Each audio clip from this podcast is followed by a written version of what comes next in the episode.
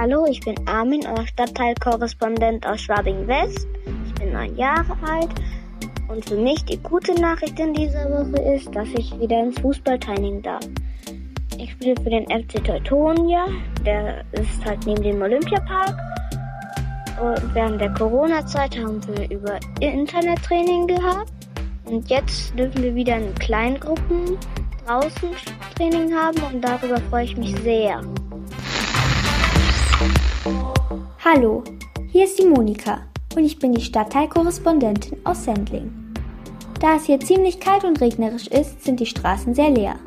Heute werde ich noch mit meiner Mama Sommerschuhe kaufen gehen, in der Hoffnung, dass es bald wieder besseres Wetter haben wird.